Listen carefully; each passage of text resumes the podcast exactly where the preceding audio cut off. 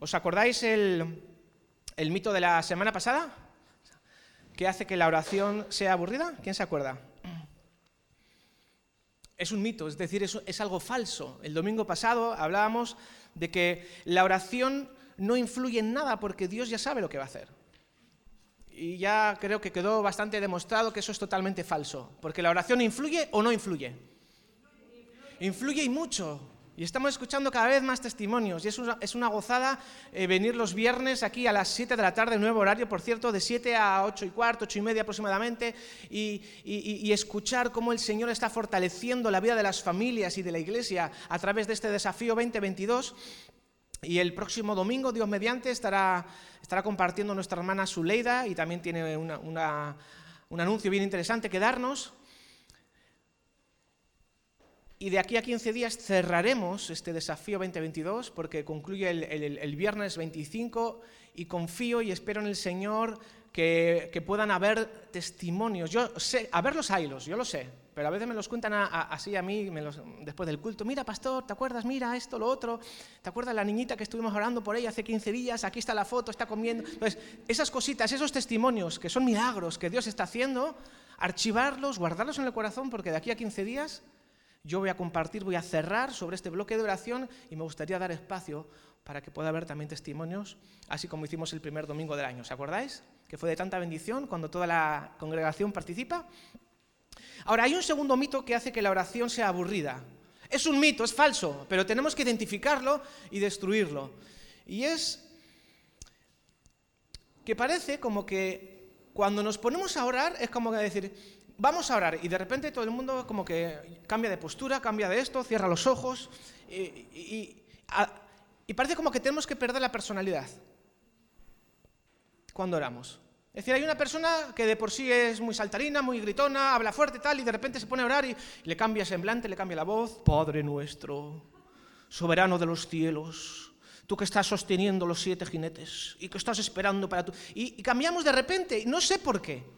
Sobre todo yo creo que cuando llevamos bastantes años ya en la iglesia, es como que, eh, sobre todo cuando es en plan oración comunitaria, ¿no? Cuando estamos orando en pequeños grupos o, en una pequeña reunión de oración, o si es en un domingo también, ¿no? Eh, es algo inconsciente que hacemos y no es que sea un pecado, ¿eh? es, no es algo que necesariamente sea malo, pero a veces es como algo que tenemos que ser conscientes de que Dios lo que anhela y lo que desea es que cuando oremos también mantengamos y, y, y, preservemos como Él nos ha hecho. Es decir, yo soy una persona, pues ya me conocéis, ¿no? Pues estoy en la alabanza y necesito moverme, necesito saltar y necesito, y a veces oro y, me, y necesito gritarlo y, tal.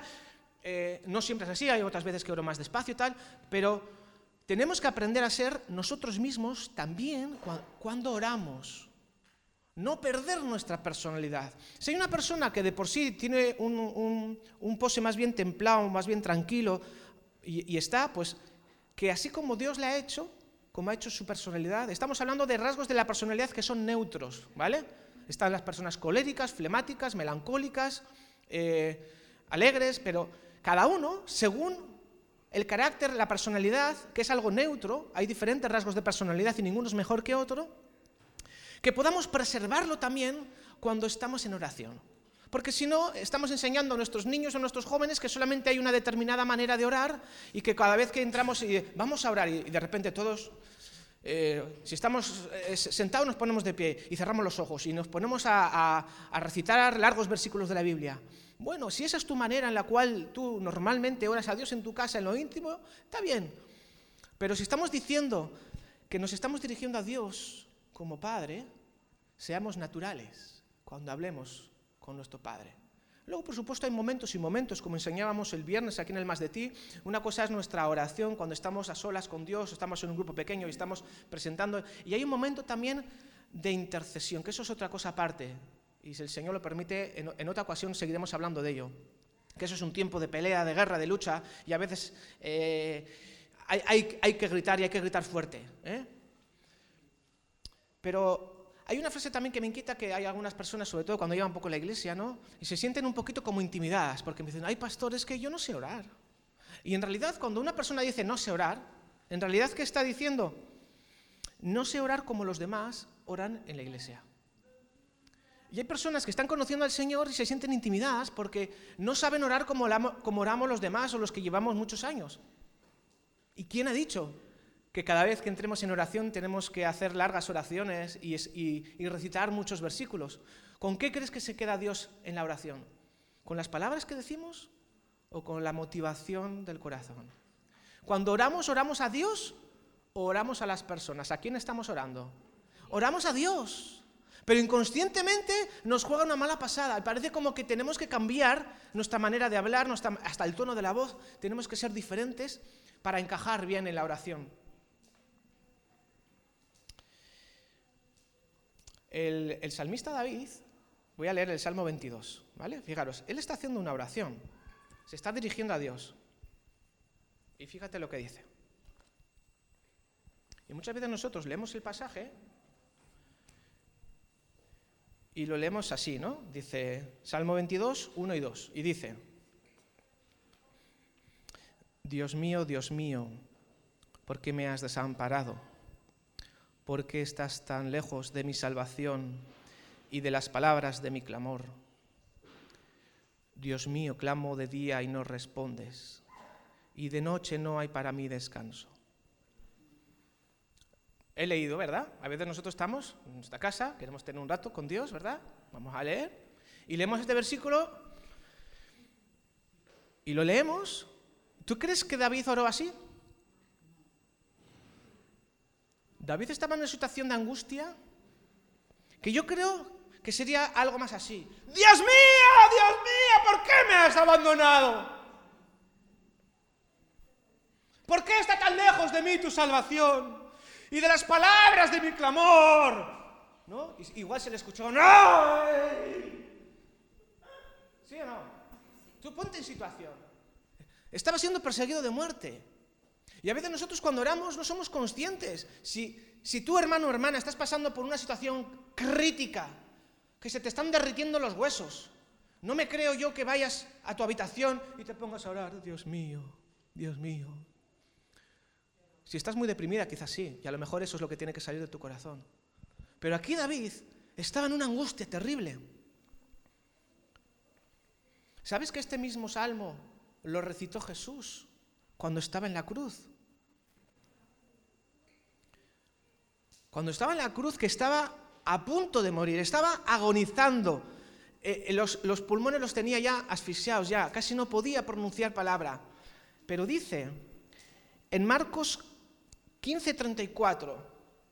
Unas palabras de Jesús citando este mismo texto, porque esto es un salmo de David, pero era profético. Y el propio Mesías, el propio Jesús, citó este versículo cuando estaba muriendo. Y dice el versículo que Jesús, dice, clamó a gran voz. Y aunque se estaba muriendo, Jesús estaba en la cruz y dijo, Eloí, Eloí, lama sabactani. Que dice el autor que traducido significa, Dios mío, Dios mío, ¿por qué me has abandonado? Cuando estamos en oración es imposible que la oración sea aburrida si estamos expresándole realmente al Señor lo que estamos padeciendo. Cuando estás en un devocional tranquilo en el que estás apacible y simplemente estás presentando el día, sé tú mismo, habla con el Señor. Pero si estás en una situación desgarradora, desgarra tu alma. Ten la libertad. Dios no se va a, incomodar. Nosotros sí nos incomodamos. Si de pronto decimos, vamos a tener un tiempo de oración y hay un hermano una hermana aquí que se pone a dar gritos como un desesperado, digo, este que desubicado, ¿no? ¿Qué hace aquí? Que se vaya a dar gritos al bosque. A Dios no le incomodan porque Dios es capaz de traspasar nuestros filtros mentales y ver lo que hay en lo profundo, en lo profundo del corazón. No tenemos que perder la personalidad cuando oramos, tenemos que ser nosotros mismos, tenemos que recuperar la autenticidad. Que si yo necesito gritar porque me lo necesito, porque es una necesidad vital, pues eh, le grito en oración a Dios y Él no, se va a enfadar conmigo, no se va a enojar. Y si yo estoy tranquilo y si yo soy de un carácter eh, suave y yo oro así tranquilo, pues cuando estoy también con mis hermanos y me pongo a orar, no, no tengo que hacer algo que normalmente no estoy acostumbrado a hacer. Por eso nosotros siempre somos muy respetuosos aquí en la iglesia y, muchas veces eh, nos gusta hacer un llamado porque es bueno muchas veces el, expresar con un acto de fe, un acto de decisión. Ayer cuando estábamos en el, culto de los jóvenes, el, que estaba compartiendo la palabra hizo una exposición magistral y estaba hablando de, estar en las alturas y puso una escalera aquí en el medio y al finalizar el mensaje hizo un llamado y dijo, eh, haciendo uso de las palabras de Nehemías, estoy ocupado haciendo una gran obra, no puedo ir, porque le estaban viniendo con, ofertas seductoras que eran falsas para desviarle del propósito de Dios en su vida. Y, él nos hizo a, todo el auditorio que estábamos a recitar estas palabras y dijo, pero si tú quieres sellar hoy con Dios, yo te animo, no subas a la escalera, pero al menos el que quiera que venga a la escalera y que la toque y que diga estas palabras. Y yo sé que hay personalidades que para ellos quizás eso es una extravagancia, pero otros necesitan. Y yo sé que había muchas personas en ese lugar que necesitaban ser auténticos y, y, dar un salto y sobrepasar la vergüenza y la timidez. Y nadie salía. Y nadie salía. Hasta que se leyeron las dos primeras personas. Y luego después, ¡pum!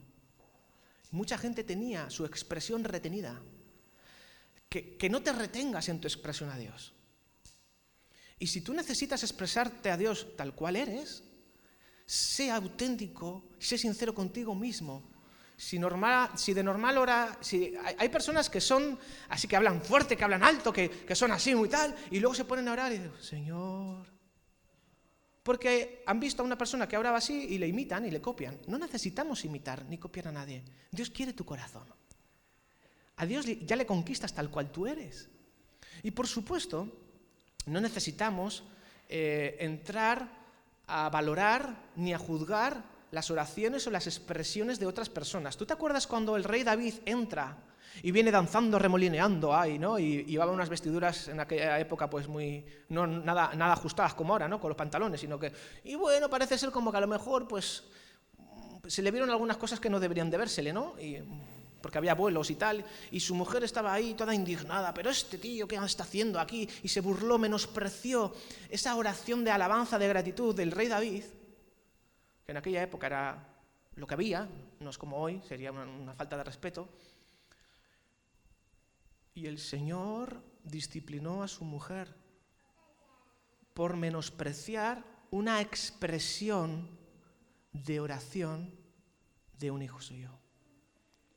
Entonces, nosotros aquí sabemos que lo importante, lo que Dios busca, lo que Dios observa, lo que Dios mira es el corazón. Que el Señor nos libre de juzgar el que ora de rodillas. Eh, valora al que le gusta orar encima de una silla porque se siente más cerca de Dios, ¿no? Por ejemplo. Y el que, el que ora de pie, pues dice, ¿para qué, se, que se agacha si no hace falta, si Dios ya sabe que mi corazón es humilde? El que ora fuerte no debe menospreciar al que ora suave. Y el que tiene una expresión, por ejemplo, cuando estamos en el culto, en la alabanza, hacemos un llamado, hay algunos eh, que, que pasan, otros que prefieren quedarse en el asiento. La multiforme gracia de Dios es lo que enriquece a una iglesia. No todos tenemos que hacer lo mismo, pero los que necesitamos eh, ser un poco extravagantes, para Dios lo hacemos. Y los que lo hacemos para Dios no juzgamos a los que no lo hacen. Sí que animamos que hay veces en los que es, bueno como cuerpo el, dar un pasito de fe, como lo que os contaba de la escalera de ayer, y salieron un montón de personas, y, era algo simbólico, y tocaban la escalera y decían, estoy ocupado haciendo una gran obra, no puedo ir. Y luego hubo un tiempo de oración muy hermoso, muy bonito. Ni siquiera, fíjate, el orar con los ojos cerrados. La mayoría lo hacemos simplemente, a mí me ayuda pues, para, no para no distraerme, sobre todo cuando estoy en público. Cuando estamos en la iglesia, ¿no? Nos ponemos a orar, imagínate que todo el mundo está ahí, se despista, ¿no? Pero realmente, bíblicamente dice, incluso cuando Jesús bendijo los panes y los peces, dice que levantó los ojos al cielo y bendijo, y se puso a mirar al cielo. nosotros hemos hecho ya una liturgia, que para orar hay que ponerse de pie y cerrar los ojos y hacer... Cuando No es necesario. Si te sale del corazón, hazlo. ¿Y qué pasa si oras con los ojos abiertos? No es antibíblico. Es más, no encontrarás ni un solo momento en las escrituras en las que diga expresamente que hay que cerrar los ojos. Entonces, como no dice nada, si los cerramos está bien, sí. Pero si no los cerramos, tampoco está mal, ¿eh? Ahora, diferente es que hay una persona orando y tú estás con el móvil ahí, jugando y riéndote. Eso sí que es una falta de respeto.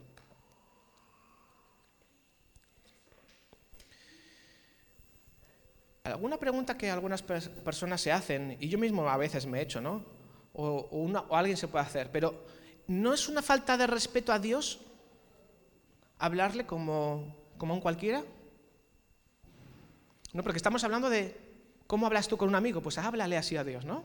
Sería una falta de respeto hablarle a Dios tal cual soy, sin cambiar de posición, sin cambiar la voz, sin ponerme en... Ahora me pongo en modo espiritual, ¿no? Igual vengo por la calle en plan, hablando de tonterías, pero es como, entramos por la puerta y ya nos ponemos, ¡pum!, modo automático espiritual, se activa la sonrisa. ¿Cómo estás? Aleluya, santo, en victoria, gloria a Dios, todo bien, aleluya. Nah, se me acaba de morir el, el perro, tengo un hijo enfermo, me han detectado cáncer, pero estoy bien, Gloria a Dios, aleluya, victoria. Pues gracias, hermana, por preguntar. Estoy pasando una racha muy mala, pero confío que con la ayuda del Señor saldré adelante. ¿Sí? ¿Te das cuenta? Eh, tenemos que recuperar la naturalidad. No pasa nada por decir que estás mal. No pasa nada. Los pastores también pasamos rachas malas. Y, y agradecemos un montón las oraciones de la iglesia, y se notan. Sí, Gema ya está bastante mejor, ¿verdad? Pero cuando se le juntó el COVID con alguna noticia un poquito eh, frustrante y tal, se quedó la pobre ahí un poquito así como desinflada, sin fuerzas. Y nos hemos dado cuenta que muchas personas que han estado pasando esta última ola del Omicron, cuando los efectos físicos ya se han ido, esa, esa, desganas que se te queda, esa, se te queda como una pereza residual que no te dan ganas de hacer nada, estás ahí como, como apatido. Yo no lo he pasado, ¿eh? gracias a Dios, todavía no lo he pasado, o igual lo he pasado y no me he enterado, pero yo siempre he dado negativo en todo. Yo creo que desde que fui a la selva ya el Señor me metió ahí anticuerpos de todo y ya no me toca nada. Pero, pero se queda un pozo así como de desgana, de pereza, de, de, no querer hacer nada, de lo mínimo de lo mínimo, y te cuesta remontar pues sí, pues sí, me siento así. Orar por mí, orar por nosotros. Y gracias por todas las oraciones que habéis hecho por nuestra familia. Yo sé que muchos de nosotros o de vosotros que habéis pasado. Y hermanos, y si entre nosotros aprendemos a ser honestos, también en nuestra oración con Dios podemos ser nosotros mismos.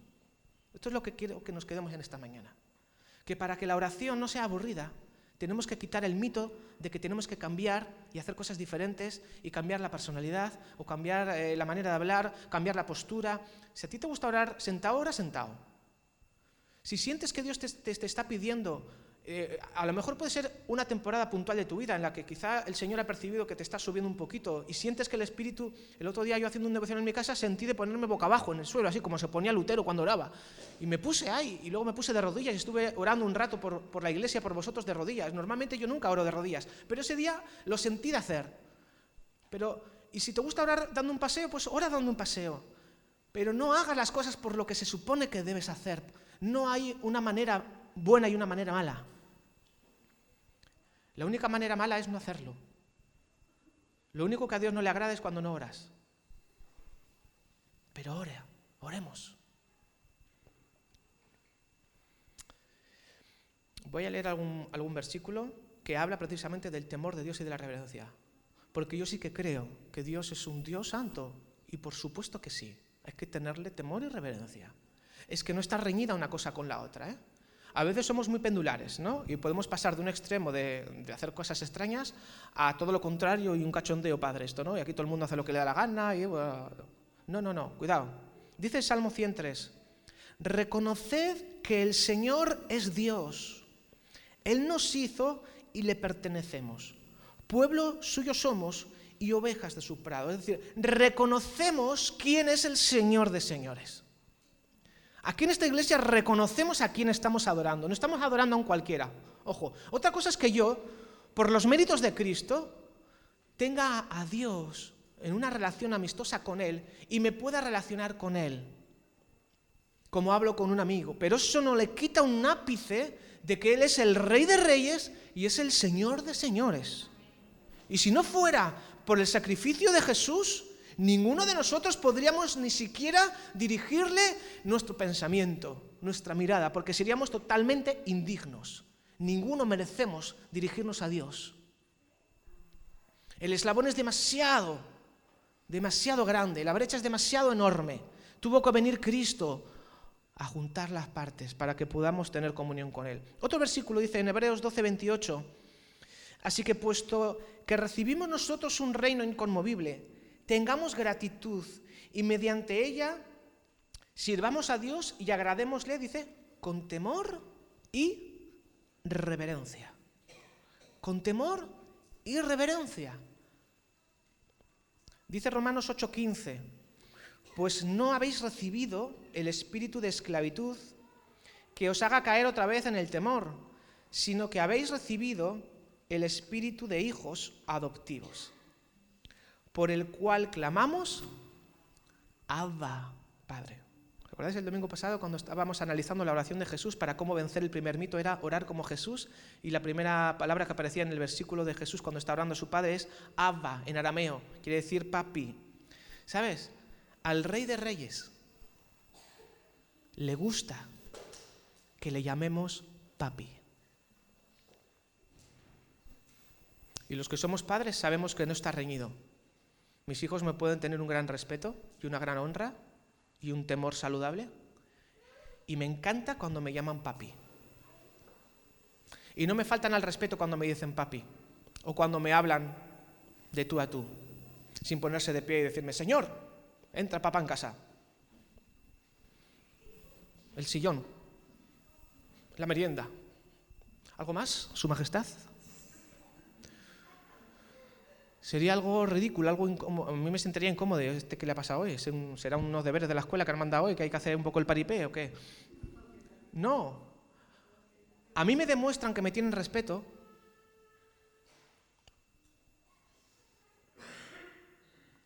cuando hacen lo que a mí me agrada.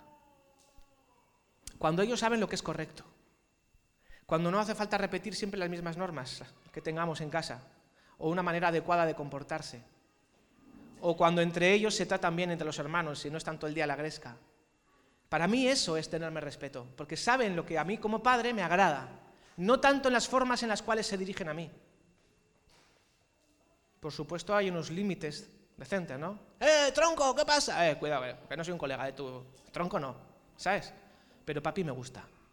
¿Entendemos la diferencia? Hay, una diferencia entre, entre la falta de respeto y la confianza. Y es ese punto que tenemos que pillar también con Dios cuando estamos orando para romper el mito de que la oración es aburrida y que tenemos que perder la personalidad. A mí, me gusta que mis hijos sean como son, cada uno con su personalidad.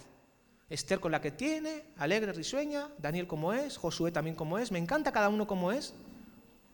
Y yo como padre no tengo acepción ni hijos favoritos y me gusta que ellos se dirijan a mí, pero lo que a mí me honra o no me honra no es la manera, en la que me llaman, sino cómo se comportan. Y lo que Dios ve cuando nosotros oramos es que no haya piedras, tropiezos en nuestro camino. Y cuando nosotros oramos, muchas veces le podemos estar diciendo, oh Señor soberano, Rey de las naciones, omnipotente, soberano, y, no estoy perdonando a mi hermano o a mi hermana que ha pecado contra mí. O estoy tratando mal a mi esposa o a mi cónyuge, y dice la palabra que esas oraciones tienen estorbo. Entonces no se trata tanto de, de lo que sale por mi boca y de la manera que yo adopto de orar, sino de lo que estoy arrastrando en el corazón. Leí una frase el otro día en un libro que me encantó y la escribí. Dice, ¿de verdad crees que convirtiéndote en la versión más aburrida de ti mismo muestras respeto? A veces pensamos que para dirigirnos a Dios tenemos que volvernos aburridos. Y estás alegre. Eh, una persona que tiene sentido del humor, así de, de normal, ¿por qué cuando ora no puede tener también sentido del humor con Dios? ¿Tú crees que sería una falta de respeto para Él? Por supuesto, un, humor sano, ¿no? Decir, joder, Señor, vaya día que llevo, estoy hasta las narices ya de todo. Vaya día que hemos tenido, pero venga, vamos, vamos a dar un paseo tú y yo. ¿Tú crees que Dios se ofende porque, porque hablemos con Él así? Ahora, si eres una persona más bien seria, pues sigue siendo serio en tu relación con Dios, no hay ningún problema. ¿Dónde? ¿Me explico? El tema es que no seamos una cosa y luego seamos otra diferente. Que cuando nos ponemos en modo oración, cambiamos y seguimos el estereotipo. Dios no quiere estereotipos, Dios quiere que seas auténtico. Por supuesto, si hay una parte de tu carácter que no se ajusta al fruto del Espíritu Santo, cámbiala. No vale decir, no, yo soy así. Y como yo en la calle digo palabrotas, cuando voy a hablar con Dios también digo palabrotas. No, no estamos hablando de eso. El carácter lo refinamos por la obra del Espíritu Santo. Esto no es una concesión para ser carnal, es una concesión para ser auténtico con Dios y para quitar de nuestra alma lo que sabemos que le desagrada. Porque a Dios le faltamos al respeto cuando le desobedecemos, cuando pecamos, no cuando oramos de pie o oramos de rodillas o saltamos o danzamos o dejo de dar palmas. Eso a Dios ni le va ni le viene. Lo que Dios ve es la actitud, es la motivación de nuestro corazón. Si estás contando chistes mientras otros están orando al lado tuyo, eso sí es una falta de respeto. Si estamos en medio de una reunión y que nadie se me ofenda, yo sé que a veces es algo cultural, pero al menos aquí en Europa es una falta de respeto. Estamos en medio de la reunión y todos podemos tener un despiste. Yo estoy aquí y de pronto ahora me, puede sonar el móvil. Me suena el móvil y yo contesto y me pongo a hablar en voz alta, es una falta de respeto. ¿Se entiende esto? Pero si ha sido un, despiste y me suena el teléfono y estoy en la reunión, en medio de la alabanza, en medio escuchando la prédica, lo, apago, no digo, perdona, ¿qué? No, estoy en una reunión, no, luego te llamo. No, lo apagamos directamente y si es algo importante lo silencias, salimos y atendemos la llamada. Eso sí puede ser una falta de respeto. ¿Se entiende? Pero no el cómo oramos, cómo hablamos, cómo saltamos, si somos enérgicos o somos más bien eh, introspectivos para adentro. Podemos resumir todo este segundo mito y con esto estoy eh, concluyendo ya. Seamos nosotros mismos cuando oramos. Pero la versión buena, ¿eh? No hace falta que seamos la versión aburrida. ¿Vale? No hace falta ponerse en versión aburrida cuando oramos y hacerlo más difícil todavía. No. La oración tiene que ser un disfrute. ¿Sí?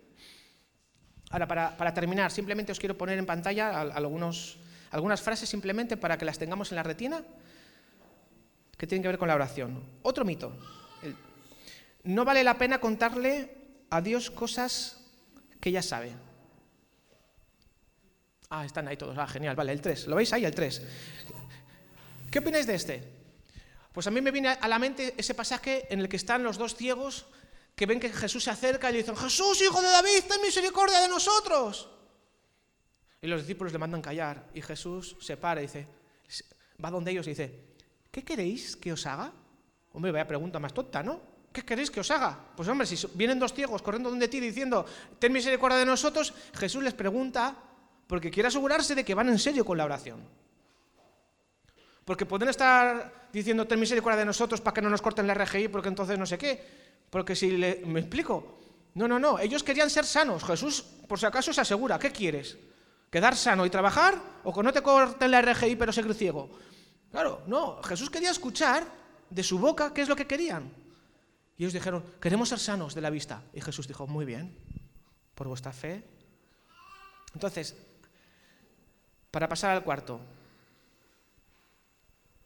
aunque Dios lo sabe todo, y tú sabes las propias necesidades que tienes, cuéntaselas a Dios en oración. Ese es el principio, ¿vale?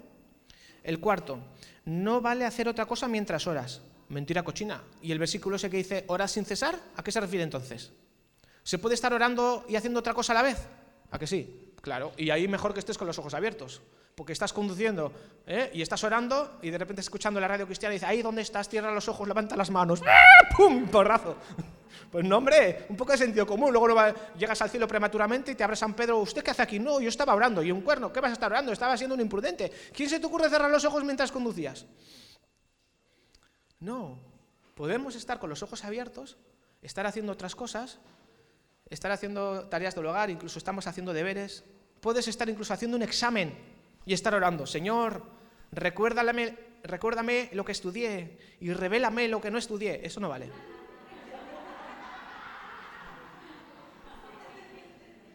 ¿Eh? Ah, eso no vale, eso, eso es como hacer chuletas. Tú en vez de, hay algunos que en vez de llevar chuleta, ¿no? Bueno, yo cuando me venga la pregunta, yo oro y Dios me la revela. Haz la prueba, no te va a revelar nada. Te va a decir, sí, te voy a revelar que tienes que estudiar más para la próxima. Quinto, la oración solo sirve para cosas profundas. O sea, solamente ores cuando, cuando viene el cura ya a darte la extrema unción, así. Que te estás allá, que, que, notas que ya te estás yendo ya. Entonces, ahora que es una situación profunda, Señor, recibe mi espíritu y te vas con él. O para cosas profundas de que hay un problemón. No tenemos que orar solamente cuando hay problemones o para cosas muy profundas.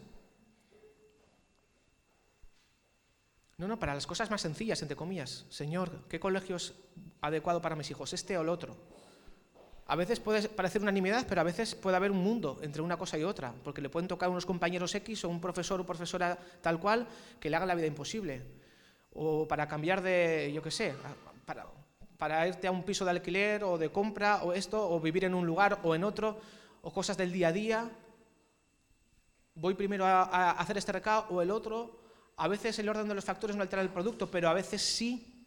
Entonces, en las cosas pequeñas, también acostumbrémonos a consultar a Dios, para que luego no haya sorpresas. Señor, me voy a comprar una lavadora, pero ya que me la voy a comprar, jolín, que me dure 20 años. Que no seas de esas que están reprogramadas para que los 7 años se chusca y tienes que llamar al técnico. Y le haces así, clic, clic, clic, y para cuando te das la vuelta ya la has arreglado. 50. Te quedas con una cara tonto, ¿cómo que 50? Pero si no has hecho nada, en cuanto sales te la arregla las cosas pequeñas también, consultemos a Dios. Seis, tienes que orar durante mucho tiempo y repetirte. Falso. ¿Qué dijo Jesús en el Padre Nuestro? Y cuando oréis, no hagáis como los otros gentiles, que piensan que por su palabrería serán escuchados. Padre nuestro que estás en los cielos, santificado sea tu nombre, en nosotros tu reino, que es tu voluntad, en nosotros, amén. Padre nuestro que estás en los cielos, y nosotros como evangélicos igual no hacemos el Padre Nuestro recital, pero nos, pues madre mía, nos ponemos a orar y tenemos el mismo esquema, pa, pa, pa, y casi hasta con las mismas palabras, pi, pi, pi, pi, y llevo 15 minutos, había dicho 20, bueno, Señor, vuelvo a empezar. Y otra vez, y Señor, y te pido otra vez por el fontanero, y te pido por la vecina de arriba, pero si se lo acabas de pedir hace 5 minutos, ya, pero es que todavía me quedan 5 minutos. A ver, que se trata de estar un poquito en el espíritu y ahí a veces sientes que ya está, ya está, para, no pasa nada. Y otras veces que tendrás que seguir más. Yo me había propuesto estar 15 minutos, pero llevo media hora y siento que el Espíritu Santo me sigue dando carga y carga y carga y carga. Pues sigue orando entonces, no pares. Porque si paras ahí estás desobedeciendo. ¿Sí? Y por último, tienes que hablar todo el tiempo. ¿Tú sabes que cuando hay confianza el silencio no incomoda? Ahora, cuando no hay confianza, vaya, vaya. El tiempo, jolín, vaya, eh. Vaya heladas, eh, últimamente. Sí, jeje, bueno, jo, a ver si deja de llover, eh, porque tal. Porque las, esas, yo como vivo, en un primer, como vivo en un primero no tengo ese problema. Porque no cojo el ascensor casi nunca. Y ahora con la pandemia, como hay que ir de uno en uno, pues tampoco pasa nada, ¿no? Pero ¿tú te acuerdas de esas conversaciones? En, en mis ojos que viven en un 11, cuando no hay pandemia y te subes al ascensor, desde el 1 hasta el 11, es antinatural estar uno para abajo mirando el reloj, el móvil. ¿Por qué? Porque no hay confianza y el silencio incomoda. O estás haciendo un viaje en coche y con la persona que llevas de copiloto no es de las habituales, pues parece que si no dices nada eres un maleducado, ¿no? Y nos asusta los momentos de silencio. Sí, incluso aquí mismo a veces en la iglesia. Yo me acuerdo una vez en el seminario, cuando nos estaban, hacíamos la ronda y todos los estudiantes teníamos que predicar cuando nos tocara, ¿no? yo no me acuerdo de lo que iba a predicar, pero supongo que sería algo de eso, de, no sé, y, hice un experimento, dije, me voy a estar callado todo lo que pueda, a ver cuánto aguantan los demás sin ponerse nerviosos. Y me acuerdo que subí, pongo así, y me quedé en silencio. Y al principio, a los 30 segundos, alguno se pensaba que es que estaba bajando la paloma y, se puso, aleluya, santo, no sé qué. yo veía al director... Y, ya es como que al principio bien, pero luego ya pasó un minuto. ¿Tú te acuerdas de eso, Gemma? Igual estabas dando el pecho a alguno de nuestros múltiples hijos, ¿no? Pero el silencio incomoda. Y ya no me acuerdo ni de lo que prediqué ni nada, pero me acuerdo, dije, ¿verdad, hermanos, que él... pero yo estaba, algunos se está poniendo nervioso ya.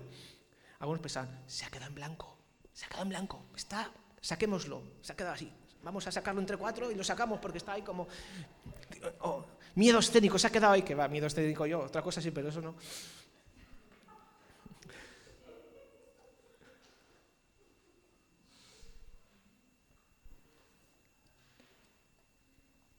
Hay momentos en los que en el silencio es donde Dios más nos puede hablar.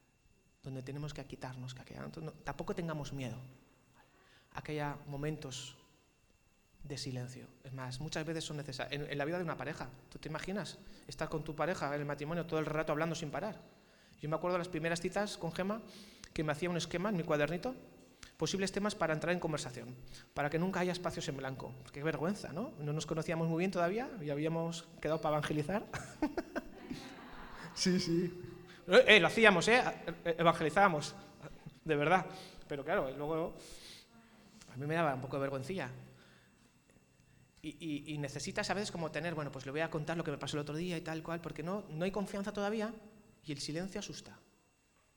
Que no nos asuste el silencio cuando estamos con Dios, porque eso es sinónimo de que hay confianza. Amén. Vamos a poner de pie y oramos.